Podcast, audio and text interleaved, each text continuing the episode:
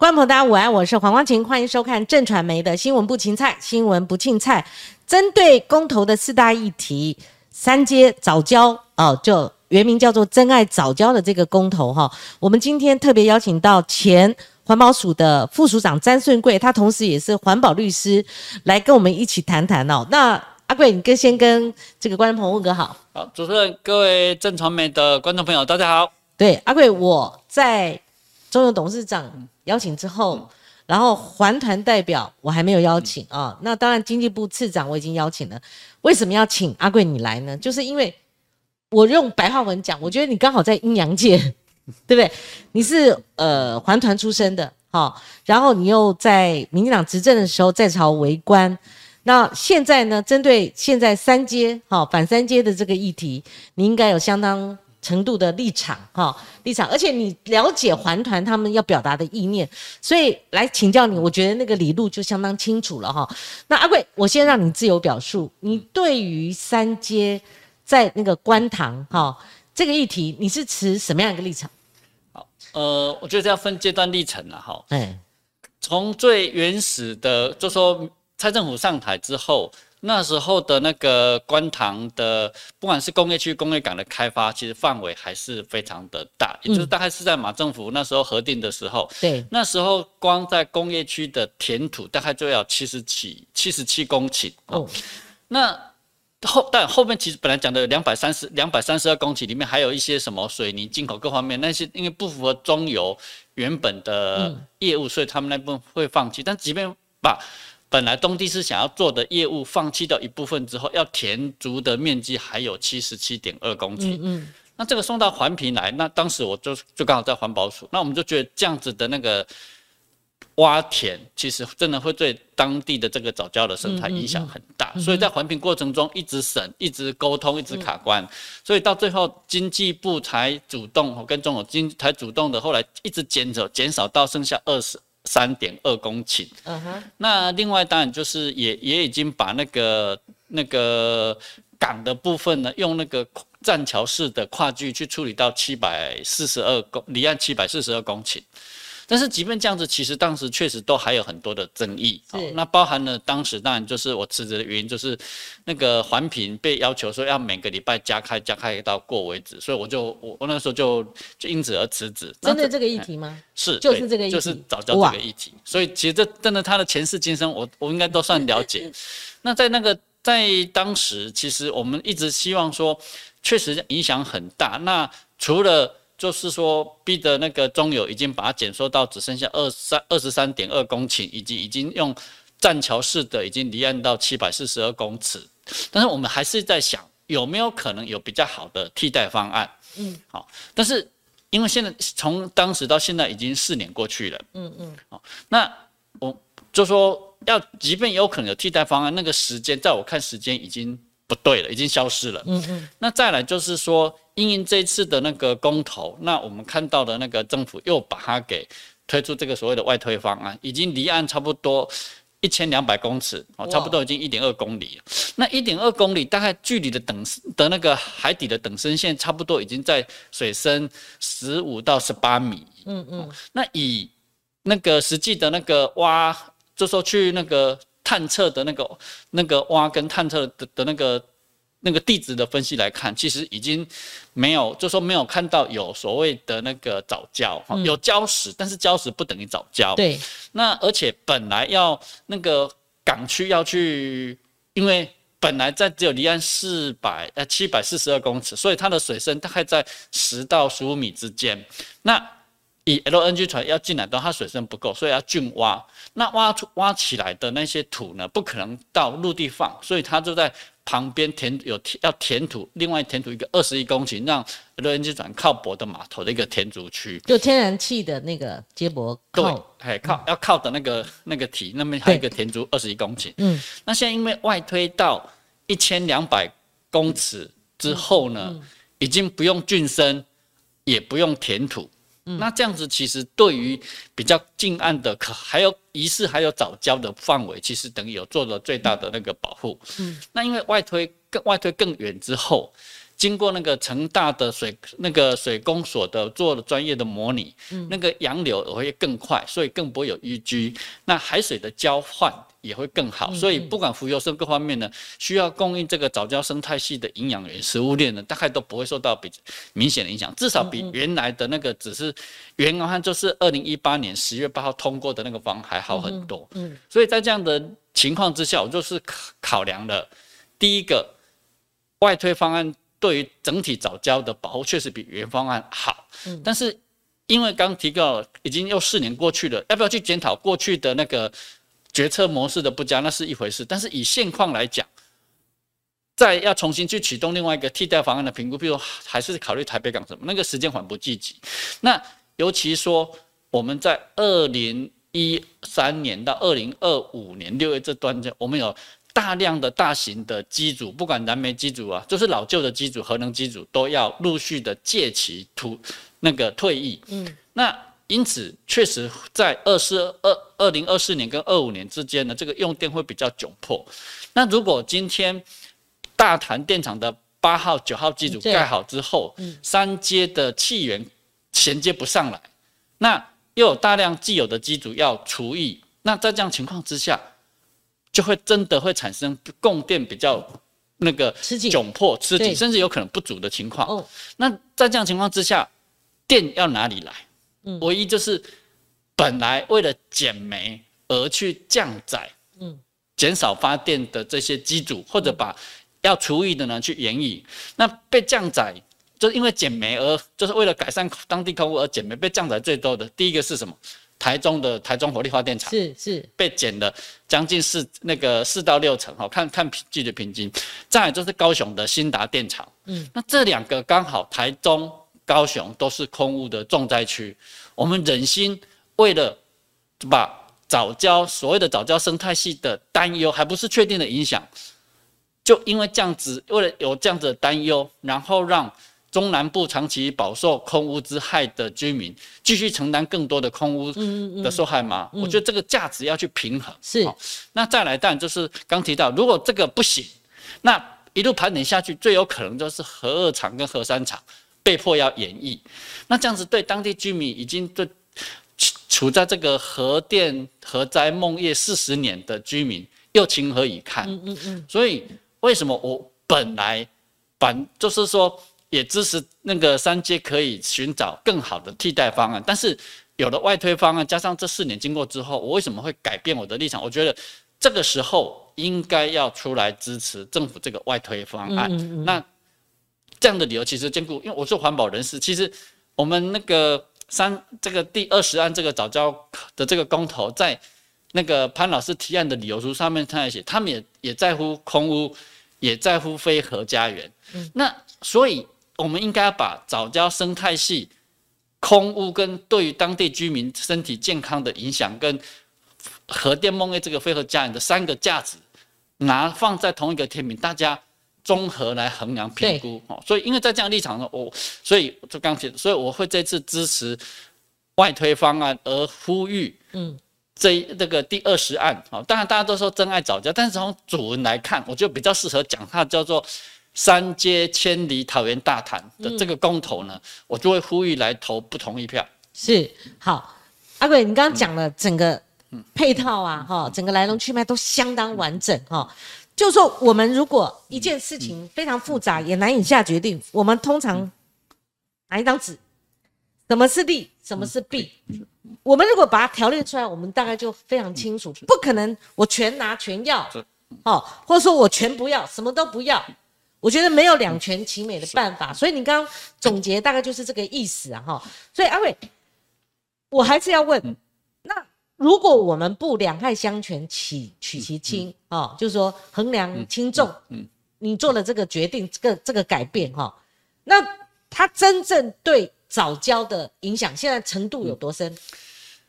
呃，刚刚如果在原方案，因为还要挖还要填，确实它的它的影响会比较明显。嗯，那现在因为外推到一千两百公尺之后，刚提到最大关键就是说，因为它不用挖了，也不用填，是挖会破坏胶体的连那个胶体连续的那个结构。那填一样会覆盖所有他们担心的那个藻礁生态。是那这两个都去除了之后，好，而且因为刚刚提到，因为外推离得更远，所以就就我个人长期关注环境生态，也当过环评委员，甚至还当过环保署副署长。我对这方面了解，就是说，因为外推的更远之后呢，海水的洋流南北的这样子的的那个交换各方面会变得更好，所以对于它本来需要的，会担心说淤积啦，或者说担心营养源啦，或者还因为旁边大潭电厂有那个台电的那个温排水，降温之后的变成那个温排水的那个。可能会不会有升温的各方面，其实都会比原方案会减缓很多。嗯嗯那当然，那个公投的同意方就是提案方潘老师他们当然是说，那比都不要盖，一定会更好。那这个或许是了，因为这是一种担忧嘛。嗯以外推，我们说外推方案一定比原有的离岸只有七百四十二公尺会对生态系的早教生态系的保护会更好，但是他们他们说那都不盖会更好，没错啊，这就是刚刚您提到的。可是我们要这个民主社会总总是要多元力，要综合去考量，嗯。哦啊，所以我们不能说只把早教生态系的保护无限上纲到唯我独尊，然后就不顾了中南部居民长期希望减煤、改善空污，来维护他们的身体健康的这样子的期待跟北韩的居民我觉得这是就是刚才要综合期待。那早教方就是说提案方里面最最大的把说会不会影响到早教那的那个保育啊，早教的生态系，其实就我看来，这是一个担忧，只是担忧，不是哦说已经会发生。对。哦，那就更更不用谈到说量化，它会有一个预估值了哈。是，所以阿贵敢问就是说，你当初离开环保署副署长这个位置的时候，外推方案已经出炉了吗？其实那时候还没有出，还没有，大概在什么程度？呃，就其实应该是到今年那个，就我的侧面的了解了，哈、哎其实是政府内部可能也是在那个三月多开始有讨论。那其实，在中兴大学在三月底的时候，哎、应该是三月。忘忘记了哈，这这是段段美老师他们大概在三三月的时候有办了一次论坛。其实，在那个时候，我也第一次的提出说，如果就是那时候看说要替代方案，要找到台北港其他，它还不太可行啦。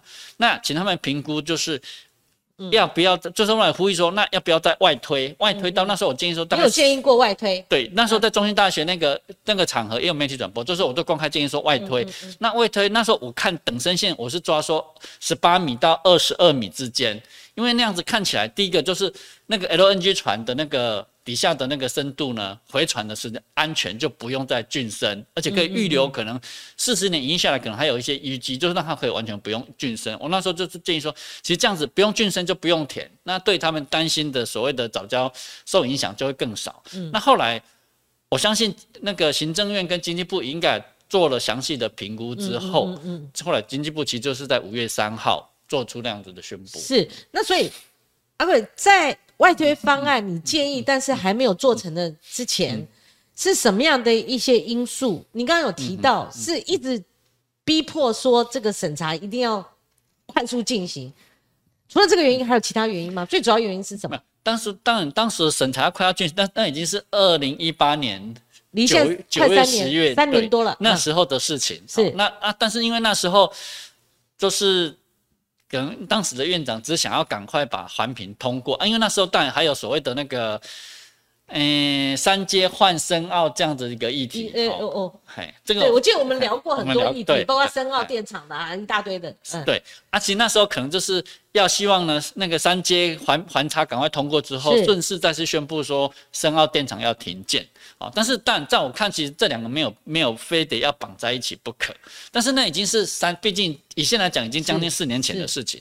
但是到今年那个公投开始出现，要整个迁，要说三阶要去迁移，他们只是主文就很很简单，你要迁移那个第三天然气接收站要迁移到那那个范围，他们框住的那个范围。我们简单称桃园大厂好了好，但是他们，我们从理由书里面我们看不到，他们有没有意识到说，那只说要迁，第一个可以迁到哪里？嗯，好、啊，增加的时间骑程到底是什么对？那它后续的骨牌效应的影响会有什么？会有哪些？我们完全从理由书都看不到。嗯，那这一部分政府其实到现在慢慢试以才够，在大概在那个 Thank you 被罢免之前，大家没有热烈讨论，其实后续的影响，我觉得政府也没有说明清楚。就 Thank you 哥罢免之前，对，哎，政府都还没有说明清楚，因为公投大战还没有开打嘛，对不对？对，现在开始热起啊。那是那，但是因为之前我当然我就我，但我因为基于我对于，就是说。对于一个作为一个社会分社会社运人士，我对这个议题长期的关心，所以我们当然也要慢慢去梳爬。那我就就一个一个去把它看，就是把它盘点出来说啊，这个可以还可以迁到哪里？它可能需要时时程是多少？那在这段期间，就刚刚提到的，尤其密集的，我们在二零二四年到二五年有多少的大型的发电机组呢？要除役？那这些除役它有没有替补的可能性？那如果如果不够？不够可以那个替代的能源出现的话，嗯，那供电端会产生什么问题？那这些供电端产生的问题会不会连带影响到，比如说好台，我们再讲这种台积电设厂，我们的护国神设厂的问题？对对对。所以阿贵，你那时候因为还没有外推方案，又再再加上这个政府他们希望加快脚步，所以希望在短时间之内就通过。所以你对于那个时候环评的过程，好，就结构性的问题，你不是。那么能接受了哈？那现在我们讲现在了哈，呃，三年前是一个状况，现在是一个状况。那因为政府有了所谓外推方案，啊，当前面它二百三十二公顷，它越缩越小，它从七十几公顷一直降到二十三公顷了哈。那何况又加上一个外推方案，你刚才讲的这个过程呢，从四百多公尺扩张到一一千两百公尺，你接受了？那现在环团大概分成？什么样的一个不同意见方是？其实环团，就我个人长期在这个是属于他们的一份子来看，其实环团都都其实从来都没有团抱成一块说铁板一块说只有单一声音呐，因为各自都有崇高的理想，哈啊都会主动各自的理想。但是就说从外推方推出以来，大概媒体比较长的下标就是说环团开始分裂，嗯嗯，但是你做刚才其实不是。应该不算真的环团分裂，而是说环团有不同的看法，在这里可以明显的呈现出来。因为我们的环团里面有长期关心能源转型的，比如像那个绿色公民行动联盟，有长期关心中南部空屋的哈，这些在地的自救会跟团体更多哈。那包含了像地球公民公民联盟啊，还有各刚刚提到各地的那个自救会哈。那像台湾健康空气行动联盟这一些，哇，那好多哈。对，那大家。大家现在面对这个议题，就会产生一个选择：我们要单纯关心自然生态，这个没有人说不应该关心。但是有一个外推方可以看出对早教生态系保护比较够的时候，那更多的团体就会就会开始思考说：那我要不要同时的把空屋对？中南部居民的影响，这样的一个价值，我把它放进来，因为这也是环保团体想要减煤减空，也过去也是很常常在做冲撞政府体制啊。他们现在还依然反对三阶的，有没有把两个因素考虑进来？一个就是你刚刚前面讲的，要减少燃煤的空污嘛，啊，第二个就是要考虑核核电的这个对居民的压力嘛，哎。但是他们，我不知道他们有没有考考虑出来，但是他们标准的说法就是说。那反正三阶迁移，另外找一个地方哈，晚个几年呢，也不会缺电，也不需要增加烧煤哦，也不会那个需要把核电延核二核三厂延役，这是他们说不会，但是我我们完全看不出到他背后说不会的科学论科学依据跟论述，因为我刚提到的，我们我这里有一张这个除。那个就是服役的那个年限表，对对，我们到了二四，这说二四年、二五年，真的有这么多大型机组要除役，这是一个很现实的。那增加的这些都是小小的太阳能光电厂，本来比较大的大潭电厂的八号、九号机组，对对对，它即便先盖好了，因为没有三阶无法供气，所以没有办法足够供足够的气源，所以它就会产就会产生明显的用电端比较缺的部分。对，那。这部分我们一直没有看到。张给我。好，找那个供就是公投提案方啊，哈，他们这些团体呢，针对这部分可以很清楚的有有凭有据的去交代清楚。对。只是铁口直断说，不会影响。嗯。但是这不是你说了算。就是说，这个讲早早教这个部分，他们琢磨很深。但就环保团体来讲，燃煤对民众肺，嗯，哦。污染，就是造成空污，然后连带影响民众呃身体安全的这个身体健康的这个部分，其实他们也应该要交代，这是一体两面的嘛，对不对？是是。那你是把它并着看，那包括核电的风险嘛，哈，其实风险高，尤其四个公投里面又有一个，对不对？对，核四重启嘛，这都要一并考量。嗯，那那像环团，它为什么不能如你？你也是搞 环保运动出身的嘛？你现在还在岗位上嘛？没有忘却初衷嘛？而且虽然你在这个政府机构待过，你比较了解那整个过程哈。那你能够在内部提供一个建议哈，就里应外合啦哈。你也曾做过哈。那他们为什么不能如你接受这个外退方案呢？但刚嗯，我在还在澄清下，其实不是所有的团体都是站在那个站在早教。其实就刚才有一部分，其实现在已经已经可以接受了啊。像像最近有一个宣布退出那个真爱早教公投方的，就是亲子共学团体，当初是负责联署份数最多的。除了国民党动员之外，真正的动员亲子关，因为通过亲子关系动员，其实亲子共共学团也都已经退出了。他们动员的比例，就是我们直接讲份数，大概是。呃，这个因为内部的机密我没办法很清楚，但是我知道早期就是它是很大的一那个对他们，那其次就是那个荒野保护协会是啊，我说政党动员的不算哦，对，那这两个其实是是最多，那亲子共学其实应该是最多的，是，那那现在其实他们也已经宣布退出了这个真爱早教公投方了，好，那这个就是刚刚提到的，因为他们这些他们这些就是只是关系，只是认为说。生早教生态系保育很重要，那其他的他们就是都说不会不会，但是没有学理依据。那他们讲到这个早教生态系的时候，又忽略一个早教生态系不是只聚焦在桃园大潭这一块，它有一样有一个白玉早教的那个保护区跟关心早教保护区，这两个其实应该跟大潭整个它是整个是连在一起。那连在一起来看。那个外推方案的那个三阶呢，其实只有小小的一块，而且刚刚提到它外推外在外推之后，就我个人的判断，其实纵使纵使会有影响，它的影响也非常非常的小，所以他们的担忧，我觉得有一点过度放大。嗯，好，那阿贵，你这样讲的话，因为毕竟还是有相当为数的环保人士哦，那他们会认为说你改变了，你压力大不大？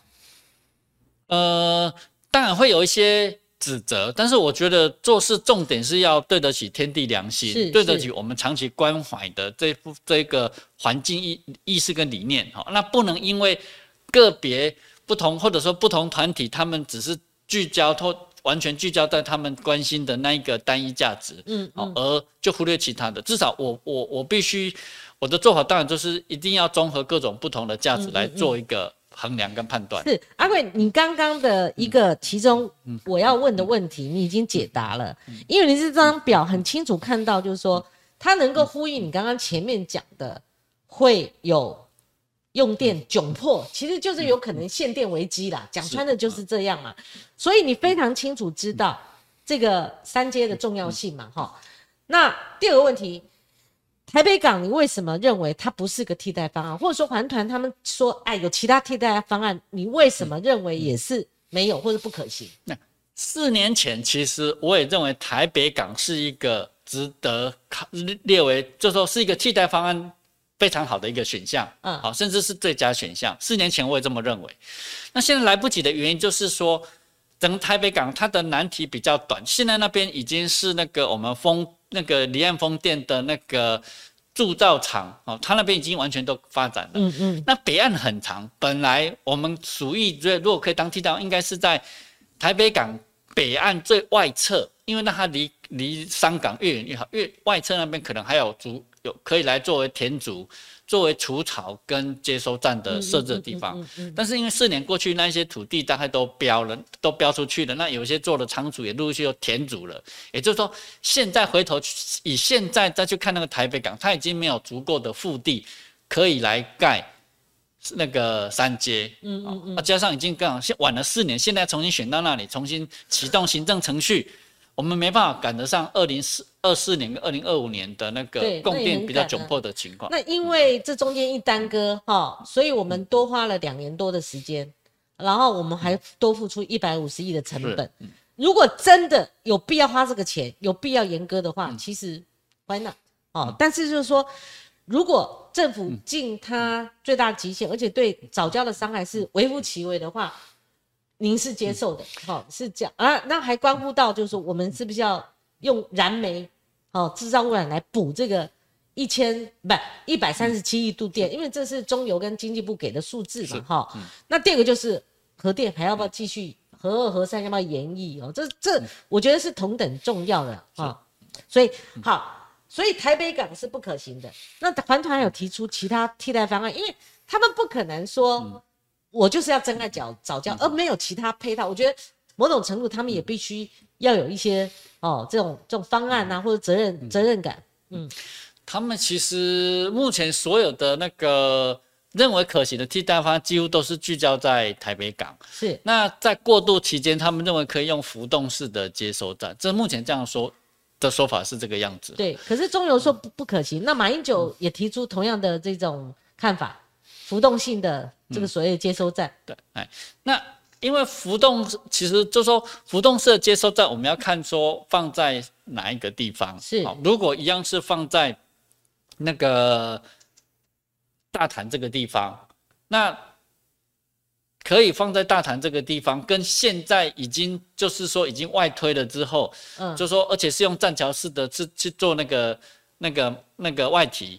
跟码头，是。那这样子跟他那个就说是不是浮动式跟跟现跟现在规划到底差多少？嗯而且主要最主要是说这个所谓的浮动式接收站呢，跟另外有一种就是说直接它直接是那个 LNG 船也也可以当做那个短时间的那个除草。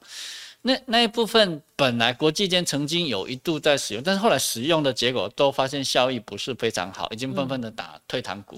那我们是不是这个时候适合去引用引这个那个这样子的的接收站。对，这样这样的技术进来，再来就是说，因为我们东北东北季风特别强，如果你有一个港，就是说有一个码头，还可以就是说稍微挡一些浪，啊，完全浮动式的，它可以遮遮蔽的可能就会更少，哦，就是说。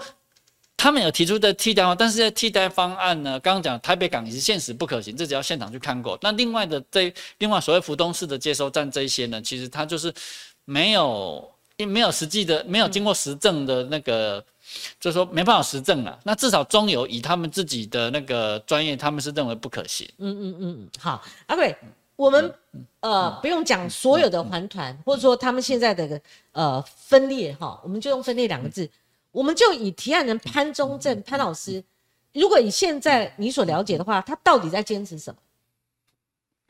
呃，我觉得现在可能他就是把早教生态的保育当成一种宗教信仰。那听到宗教信仰对，对宗教信仰就是你你要是对神圣不可侵犯，我觉得就会变成这样子。那那为什么会变让它变成这样子？这个我也很难理解。那当然，在联署过程中，或许有一些所谓的那个侧翼或自走炮对他直接的人身攻击，让他非常的心寒，然后就完全封闭了那个对外沟通角色，就就一直坚持到底。但是我觉得民主社会可贵的是在多元价值的对话跟沟通，嗯，哦，而不是呢透过一个公投，形式上它是主权在民、直接民权的那个展现，但是我们现在是透过一个公投来做政党斗争，透过公投来拼输赢，但是民主社会的可贵不是拼输赢，而是呢可以多元价值的沟通对话，整找出一个大家各各方都可以接受的最大利益。但是拼输赢就是零和的游戏，对，这是这样子，其实反正是民主社会比较可悲的现象。嗯，阿贵，你觉得这个公投结局会如何？我们先预测一下，因为你知道吗？反莱猪跟四大公投其他的三项都有做过民调，反莱猪那个是六成多比，哦比较低的一个数字。那第二名就是这个早教真爱早教公投，那可是经过民进党他们全员动员哈、哦，然后整个在基层哦去宣讲，你觉得最后影响公投的结果巨不巨大？那最后我们来预测一下。哦，我我我想透过了那个民进党，但民进党的动员就是就是刚提到的，因为从朱立伦开一那个在那个罢免陈柏伟之后，就讲出说开始要透过四大公投对民进党投不信任票的时候，就变成一个政党对决。那政党对决，民进党现在积极的动员，其实就是双方各自找回他的基本盘，就支持者，嗯，希望去找回来。那但民进党执政啊，可能有一些过去年轻的基基本盘可能会跑掉，所以在我看，大概就是。他是在伯仲之间，可是当那现在接下来已经到伯仲之间，意思是说打平了。我不是，我是现在民调那个我不知道，我是说到以他们的基本盘，本来若以选举的情况来看，可应应该现在来讲，可能他民民党可能会多一点。可是因为他是执政党，很多的措施会让青年年轻人讨厌，所以会会跑掉。所以以基本盘来讲，或许他们若各自是因为最近他密集动员，把拉回自己的基基本盘，真的都有效的把自己的基本盘动员回去之后，拉回去之后，或许他们那个态势会变得比较平接近，比较接近对，那比较接近之后，其实接下来我觉得胜败胜负的，就是说公投过与不过的关键，就会变成是一直是所谓中间选民，因为那些没有既定立场的。对，那这些没有既定立场的，我觉得就是。我们必须像我为什么要去花很多时间去讲说每一个公投案它投了通过之后，不是那所谓的法律效果该不该签这样子，或者合适要不要重启这个简单法，而是它后续联动的影响是什么？我觉得这一部分我们要一慢慢慢慢的跟社会讲清楚。那这讲清楚对那个基本盘没有用，就是要对目前可能还没有那个既定立场的这些我们讲的那个中间选民。嗯，我们要去争取这些人是懂。那 以我个人的立场，我当然是希望说 最基本的嘛，以以我们长期做环环团的信念，那个合适重启公投，我们一定不能让它通过。嗯，真爱早教，以目前来看，我也希望它不要通过。这两个是我们优先努力的目标。那我觉得公投绑不绑大选，这是比较政治的考量，所以我不会有，我不我我不会有特定。这个话题真的是在声量里面最低的，对，也比较没有人去呃这种激烈的对对峙。嗯嗯，对。那来租的部分目前大概是那个同意反，就是反来租的同意票确实比例占很多，但是我觉得就是从那个 那个。WHO 从有定了一个新的那个标，就是在二零一七年定的这个标准之后，如果我们可以严格的在边境做抽检、做把关，跟产地的标示可以很清楚的话，我觉得这个议题其实。以现阶段，尤其我们需要美国的大量支持，尤其要加入这个 C C P T P P 对的情况之下，我也我也会呼吁呢，其实中间选民应该要去支持，嗯嗯，就是应该去投不同意票。是，所以四个不同意，民进党喊出来的，你至少有三个不同意。我会明白表示三个。明白表示三个，那公投榜大选你也不是说同意，而是说这个议题比较关注度真的比较低了哈。对，我觉得那个政治考量太多了，呃，见仁见智了哈。是，那也不一定说国民党他提出来，真的到那一天公投榜大选就被变成对他们大选有利了哈。所以应该是这样。不过阿贵，你是衔接这个所谓的国民党执政哈，一直到蔡英文执政，那针对这个这么复杂这个案子哦，说实在，大家后来翻箱倒柜。起初那个公文都知道是马英九任内二零一五年九月四号核定的，那当时候他是两百三十二公顷，若论谁打算伤害早教生，哦，谁顾经济而不顾环保，我相信当时的国民党常备受批评哈，所以你怎么看这一次国民党他们针对这个议题的论辩以及？国民党跟环团之间的连结，那个介入深不深？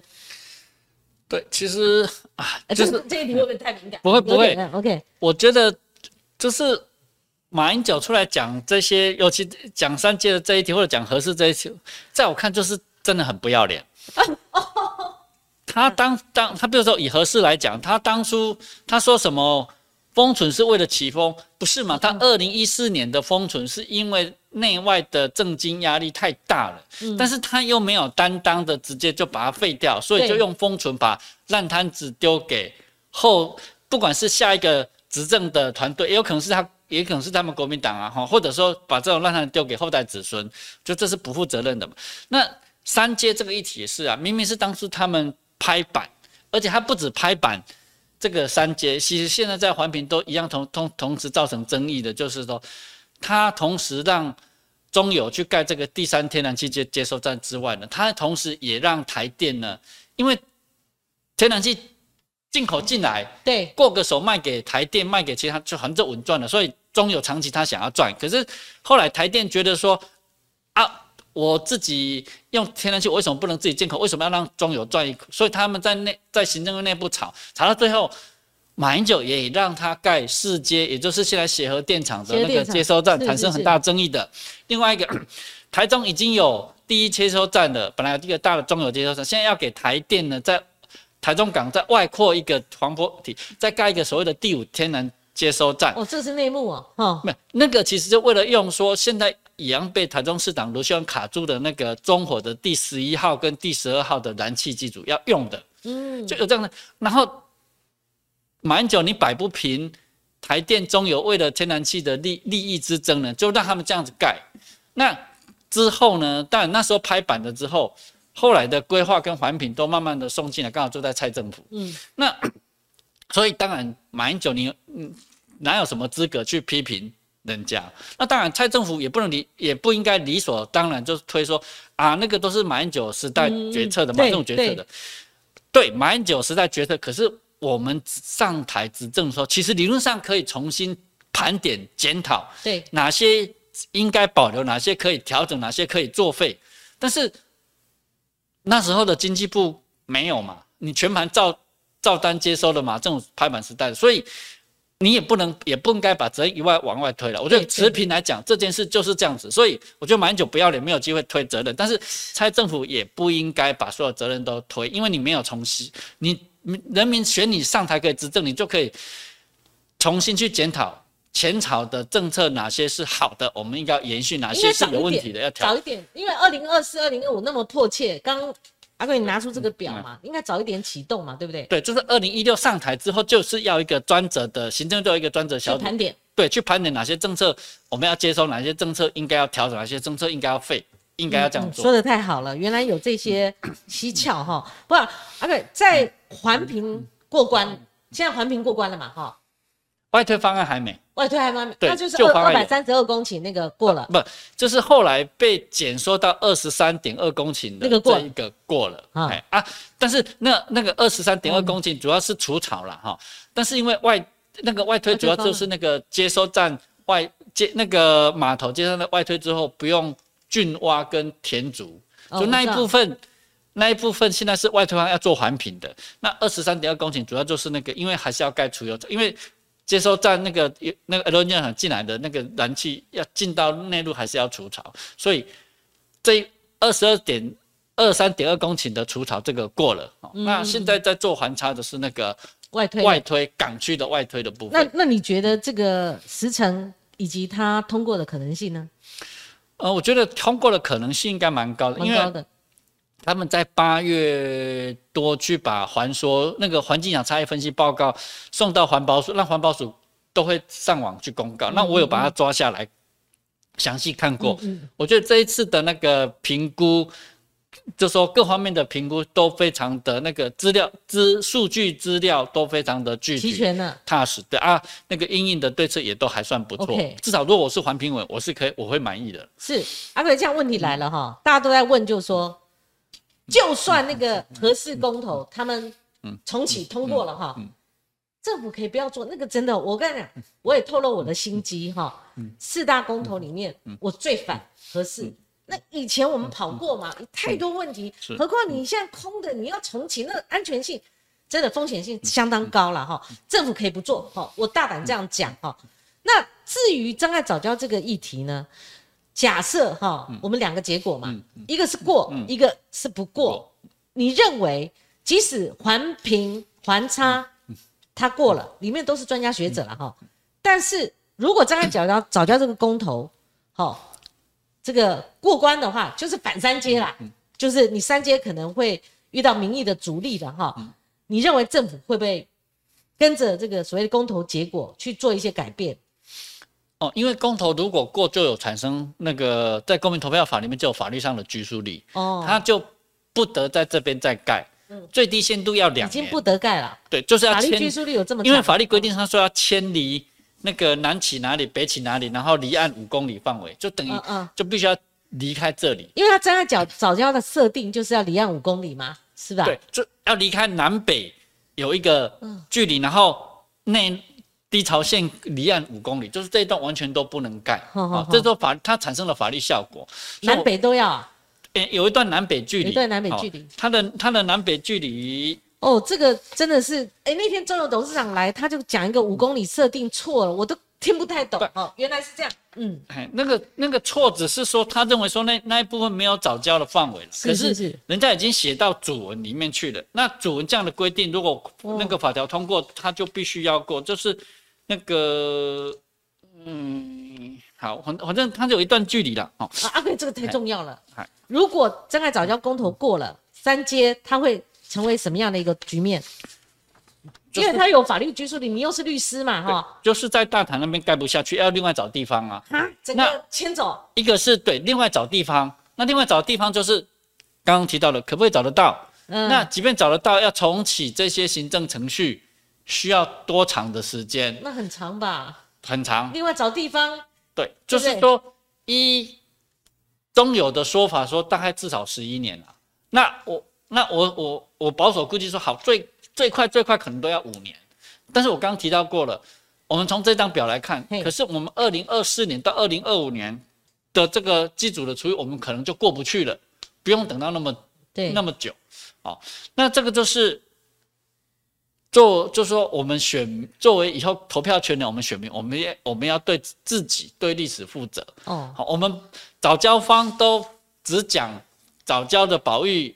多重要，但是对于整个台湾的影响完全没有琢磨。是啊，这一部分就是我一再的希望要把它说说清楚，也要提醒没有既定立场、不要被政党动员的人，要理性的去每一个每一个去看它影响来做判断来投票。那这个案这个案子，就我看它比刚刚。那个您提到的说，你绝对不会同意那个合适重启公投，确实合合那个合适重启公投，即便通过，它事实上是根本就不可能重启。因为经济部长王王王美花是不会有这个议题，他说意思就是不可能重启啦。不，他是事实上不可能，不是政府要刻意去违反。是政府即便把它做一个起风动作，他要到商转，还要还要很多很多的条件。但是三阶的这个公投呢，它一旦通过，它三界就比较迁离这个台湾大潭这一块地方，那这样子就是说，但是后续刚讲这些问题就无解，那无解怎么办啊？如果但是人政府不可能让人民没有电，那所以最大的可能性，我们推测就是把为了改善空污而减煤的的部分呢，就要烧起来。所以如果会产生这样后续影响，讲清楚说啊，我就问了啊，你中章头的。居民，你还敢投同一票吗？要被政党动员吗？啊，那也有另外一个可能，就是新达电厂按那个高雄的居民，你愿意吗？啊，如果是河山重启，屏东的居民愿意吗？啊，如果这些都不行，那还有一个了，麦寮电厂，因为他们二十五年的购电合约快到期，那也有可能在六七麦寮的燃煤电厂再演绎一下嘛？那不是没有做法，云家张的清楚对。其实还有替代，但是替代方案都是以零为祸，都会让中南部的居民对产生了更程度更大的空屋的苦难。对，这个才是重点呐，急死人呐。对，对不对？这个这个才是重点呐。所以说来说去，阿贵会有人质疑你，真的像你说的一样，真的会缺电吗？像方简他就是那种是台电假数据，是他管理的问题。民众党也跳出来讲说，即使不盖三阶。在合适也不重启的情况之下，他们认为不缺电，这个就是一个辩论的症结点了嘛？对，当然是可以这样子讲，但是我们就是要把东西摊下来。那可是方简，方简，哦，反正我们认识老朋友了，我们两个的老朋友了，都是老朋友。但他不能说他找不到数据，就说这是台电藏起来，藏电，他不能这样子说。对，我们要讲，要要论辩，要有证据嘛。哦，你找不到，你就说台电藏起来啊。如果台，但是台电。有两种账号说有两种可啊，一个有偿，一个没偿啊。但你说你没有举证，没有证据。可是如果真的没有偿呢？嗯，因为没有的东西很难举证嘛，我没办法。嗯，检察官或检察，我我们简单比例，他要可以找出证据来证明我有杀人。嗯嗯。但是他也他或者我自己我没办法证明我没有杀人，因为没有的东西是没办法证明的嘛。啊，所以他只是铁口直断的说台电藏电。嗯，那你说人家有厂，你要。证明藏在哪里？那你的数据是什么？他他或许也曾经拿过数据啦，可是各说各话，各说各话。不，那数据本身其实要经得起检，但是它主要是说台电的数据不正确，它的数据才正确，可是它的数据怎么得来的？对，那有一个大问号啊。是好。那环团他们始终会执着再多再说，你们政府连具有法律效益的听证会都不给我们，你觉得他们真的是主诉求里面这个真的对他们来讲那么重要吗？那差距在哪里？其实三阶的这个案子，好印象中在中选会有办听证，哦，好，但是他们要的听证当然是说由由目的事业主管机关来举办来辩论了。但是就我刚刚提到过了，如果一个呢把它当做是信仰啊、啊不相信科学数据，然后又举不出科学数据，这样子怎么听证辩论？我我我也不知道了。他们也曾经来问我，我我我是说，但是你们要辩论前提，你们有没有意识到，你们很多都是担忧假设。好啊，人家提出来的科学实证的调查数据，你们都不接受，都认为那个是不实在啊！你又提不出新的，我说啊，这样子基础不同，怎么辩论？嗯，不是不可以辩论啊，但是辩论要在相同的理性基础之下才他们到现在能辩论、啊。还是没有这些吗？没有啊，因为他们也比较穷，事实上也不可能去做了。比如说，南比哎，政府他们有整个学术团体哦，他们进行调研嘛，对不对？可能没有这些东西对，西。中中原那个 中友都有钱嘛，那就民间确实比较没有钱。是那没有钱，你有没有钱的，也有没有钱的做法了哈。你当然可以去找出政府的那个资料上面有没有什么缺失，但是在我看来，目前他们的质都是比较是从质疑或者假设或担忧的角度出发。嗯，所以大部分都是呃环团，他们的确有声音，可是我也不会言说声音越来越小，再加上我也看出来，就是说你真的就科学论科学，还加上他们的方法论，他们可能真的不敌中游哈。那再加再加上这个国民党政党的力量跟环团之间到底怎么连结哈？那以及他们自主能力有多少？那能够抵抗民进党的大军吗？那个真的大军压境哦，这都是我政治记者我看的政治层面。不过阿贵，你有没有觉得三阶都还没有搞完呢？突然报纸长篇累牍的头版头还有呃三版全版全部都是协和电厂的这个问题，你也认为说这个案子争议性很高？这是所谓的四阶嘛，哈、他把它复制成，就是说它是三阶的翻版，在三阶正在早交这个公投在即的情况之下，他又丢出来协和电厂，你会不会先先讲，会不会觉得有点诡异？其实这就是经济部自己应该要检讨的。哦，经济部要检讨了你一个炸弹还没拆掉，你就丢出的又制造的另外一个炸弹，就是说一个炸弹的隐性没有拆。因为刚刚讲这些都是属于注定就是属于高度争议的案件。嗯，那你要你会高度争议案件，媒体会报道，一定有有攻击方，就是一定有反对方有攻击方。嗯，那你不要一次的把相同，就是说都是高度争议案件密集的把它送出来。他是已经进入某个程序才会被报道吗？还是对他说对他现在就是在二阶环评啊。啊，像那他也这么迫切吗？五阶也在一阶也在一环，其实我觉得没有三阶迫切的，比没有那么迫，对，对没有那么的迫切了。哎，那它争议性在哪里？它争议性最主要还是那个，它有一块地一样要填海造地，嗯。啊啊，因为在北海岸那边其实水深很深，然后嗯嗯。再就是那个底下的珊瑚啊，珊珊瑚的生态不错，然后也嗯。是新北市政府的那个动植物水产繁殖区公告的，因为那个地方就是嗯。比较好去。就是因为有有一些近海的那个鱼源相对是比较丰富的，嗯。哦，所以这是被新北市政府也是公布为动植物水产保护区繁殖区，嗯嗯嗯，重要繁殖区啊，重要保育区。是好。那以后忙完三阶哈，我可能就是这个协和电厂的争议会再起啊。不过我们最后一点时间，阿贵你在思考这些问题的时候，你有没有陷入挣扎？因为我觉得陷入挣扎有几个原因。第一个，你过去在民党执政里面担任环保署副署长，这可能成为你的包袱。你在说破嘴，大家不会相信你的立场改变，是因为你不忘初衷，你是真的就事论事、理性的看待，然后你所谓的综合哦去研判嘛。好、这是第一个啊。第二个就是说，这个议题的本身它就有挣扎的这个必然性嘛。哈、那第三个，在周遭环团的这个压力哦，甚至可能包括流氓婆嘞，好，流氓婆先跟你一致吗？就您的夫人了，哈，一致一致了嘛，哈，就说你要在亲友或者是说在你既定哈固有的这个领域里面，比同才之间会产生压力，而且大家都是环保运动或者环团一辈子心血一辈子努力之下，你们努力奋奋战到现在，所以你一定经过一个常考，那最后一点时间，你该怎么诉求？哈，跟。可能安得了自己的心，也也无愧于你过去的伙伴。嗯，我我想是这样，就是说，当我决定跳出来，其实在五月四号我就也有出来开记者会，说我我愿要呼吁要支持外推方案。是啊，其实那时候政府三月五月三号宣布，那我我宣布之后，我下午开始赶快找一些同道，就是一样是环团的朋友，其实。我找的还是有很多，就是马上可以站出啊，有的是也支持，但只是他因为当天下午早，隔天就出来开记者，他们临时行程排不出来，所以并就刚提到，并不是，并不是所有的环团都跟我要一定要跟我反目成仇或保护保持距离，但是最主要我说刚提到，最主要是我认为我这样做是正确的，事实上也有很多的团体其实是公开站出来也认同。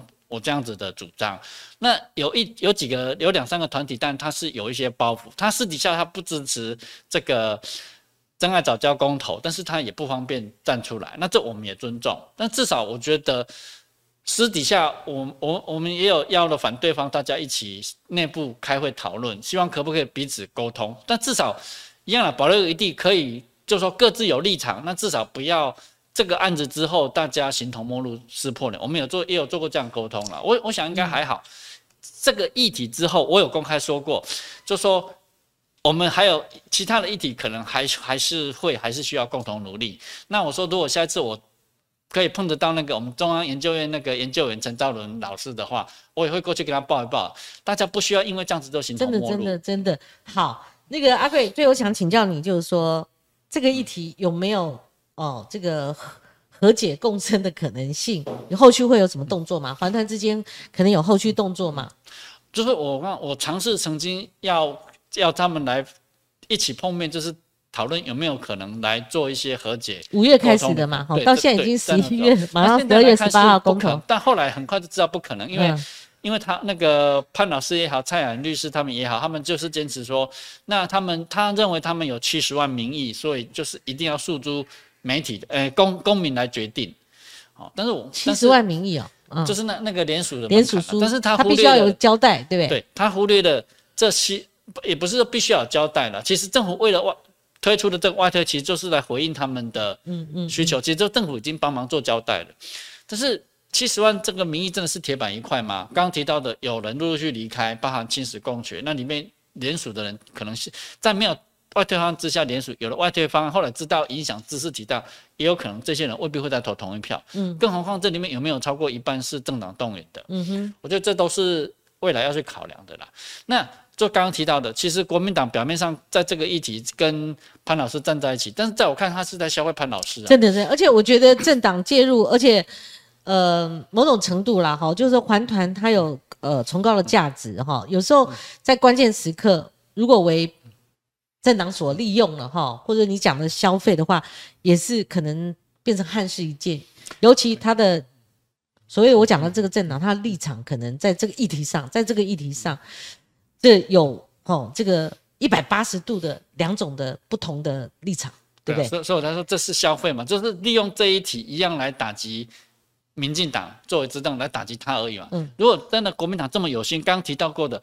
中油跟政府有很多资源做很多调查，那你国民党有那么多的党产啊，你为什么有没有拨一些钱让他们，或者不要说拨给潘老师，他们可能不会接受，但你有没有帮忙做一些生态基础调查来提供他们对论辩的素材？也没有啊，只是消费他们而已啊。其实呃，我在这个四大公投里面，除了那个能见度比较低的那个公投榜大选哈之外，其实我考虑一个问题，我通常用比较的。现在出现两个政党对决，我通常会去比较这两个政党的作为，那个答案就很清楚了。那那当然就是说，我们为什么做这样一个比对？当然是我们考虑到我们老百姓嘛。